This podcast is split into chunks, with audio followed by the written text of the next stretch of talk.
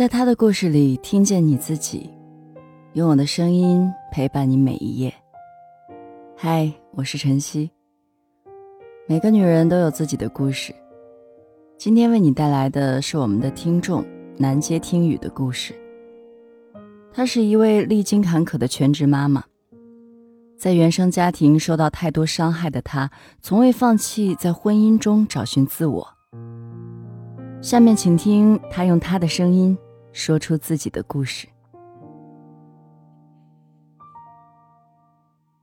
我过三十岁了，经历过所有黑暗，但从没放弃光明。嗨，还是我。来接听雨。今天我想说说我的原生家庭，能说出来，心里就好受多了。其实，勇气是自给的力量。原谅所有错误，大声的喊出来，让自己，也让别人更好的生活。我选择原谅从前。我从前一直是带着羞耻感生活的。而故事要从我的原生家庭再次说起。我的妈妈是九岁就被姥姥家卖给爸爸做妻子的。跟爸爸订婚时，姥姥家把妈妈的年龄多报了三岁，说她十二岁，爸爸当时十四岁，但一直到母亲二十多岁。大姐才出生，我有两个姐姐，一个弟弟。为了要弟弟这唯一的男孩，云柏在村里基育部门工作的妈妈超生后被免职，还被罚款。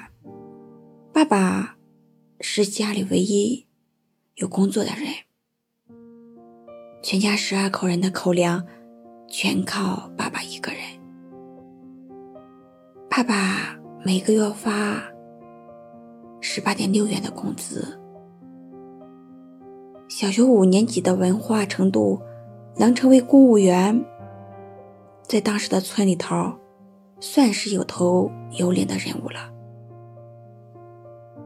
可是这样一来，爸妈就分居了，一个在农村，一个在县城上班。爸爸常年。回不了几次家的，久而久之，人难免内心寂寞。妈妈在之前工作时，跟村委会一个男的认识了。我们村每三天会有集市，那男的就会骑着自行车带妈妈去。那个男人经常会来我家，三天两头打着村委会有事的借口。来家里喝茶、吃饭，关起门在我家隔壁房子里，我去敲门，打门，门从里面反锁，根本撬不开。那时我七八岁，早已经有记忆了，妈妈却认为小孩小，什么也不懂，所以她做的那些错事。就以为我什么也不明白，不知道。我心里讨厌这样的妈妈，嘴上却不敢说。过了一年，我九岁了才上学，时常回到家，就会看到他们抱在一起。见我进了屋子里，他们猛地松开。那时的我幼小的心灵是无助，是在流泪的。村子就这么大，慢慢大家都知道了。村里的小孩见了我们就大喊着：“洋婊子来了！”不跟我们玩，转头就跑。那时起我就心里自卑，不喜欢和别人玩。不敢和别的小孩玩，心里充满了羞耻感，因为我害怕别人笑话我、孤立我、骂我。其实事实就是这样，别的小孩给我们的绰号是大婊子、二婊子、三婊子。没有人能知道我，知道我们心里有多卑微。也是因为妈妈，二姐的同学骗我去她家玩，说是吃核桃，就让我失了身，还威胁我不许告诉大人们。其实那时候我不知道男的对女的那样是干什么的。从此，我只是更害怕、反感男孩。后来上初中，也不曾和男孩说话，因为我总是觉得男孩全是坏人。初中毕业，大概由于长期内心的自卑感压着我，我考高中差四分。便去打工了。其实自己早不想上学了，心里的压力仿佛比山重。青春期的自己虽然很讨厌男生，却还是莫名的喜欢上了一位男生，觉得自己更可笑，更加羞耻。就这样怀着那种道不明的感觉步入社会，没人真正教过我关于生理知识。初中第一次上生理课是课外上的，代课老师是男的，就让大家自己看了内容，也没讲，大概是因为性别原因吧。没办法给我们那些学生讲的。步入社会三年，终于交了一个男朋友，因为他对我的好，我告诉了他关于我的事儿，问他介意吗？他说不介意。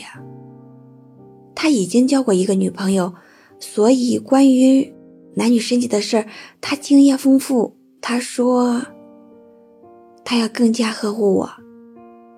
可我自己介意自己，很怕和他交往。他以为我编可笑的故事骗他。交往快一年，我们还是发生了身体的关系。我也终于明白，当年妈妈为什么在爸爸不在家时，会和别的男人那样。一年后。因为要重新找工作，我们分开了。我妈也不同意我在外面交男朋友，总说要在家买口定亲事。也因为男朋友家里太穷，我怕了过穷家的日子。其实我一万个不想看到妈，想离她远远的。后来过了快一年，又有男生追求我，我不想谈恋爱了，因为我知道男生交女朋友就是因为生理需求，时间长了终会发生男女关系，我怕，很怕。我也知道追求自己的那些男的为的是什么。第二次恋爱就没那么幸运，我居然怀孕了，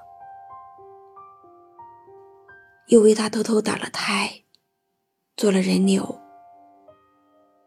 那男生就提出来分手了，说我不是处女，不知道交了多少男朋友，不知都跟几个男人上过床。我觉得自己。很可笑，让我的心更没了希望。觉得男人真的像电视里说的那样，没一个好东西。由于小时候的伤害，我总觉得这辈子也不可能有好的婚姻，不会有真心对我好又有钱的男生愿意和我结婚吧。当时妈成天帮我说亲，那年回家我相亲十八个，家门快被人踩坏。妈一心想我嫁的离他近，以后照顾他们就近了。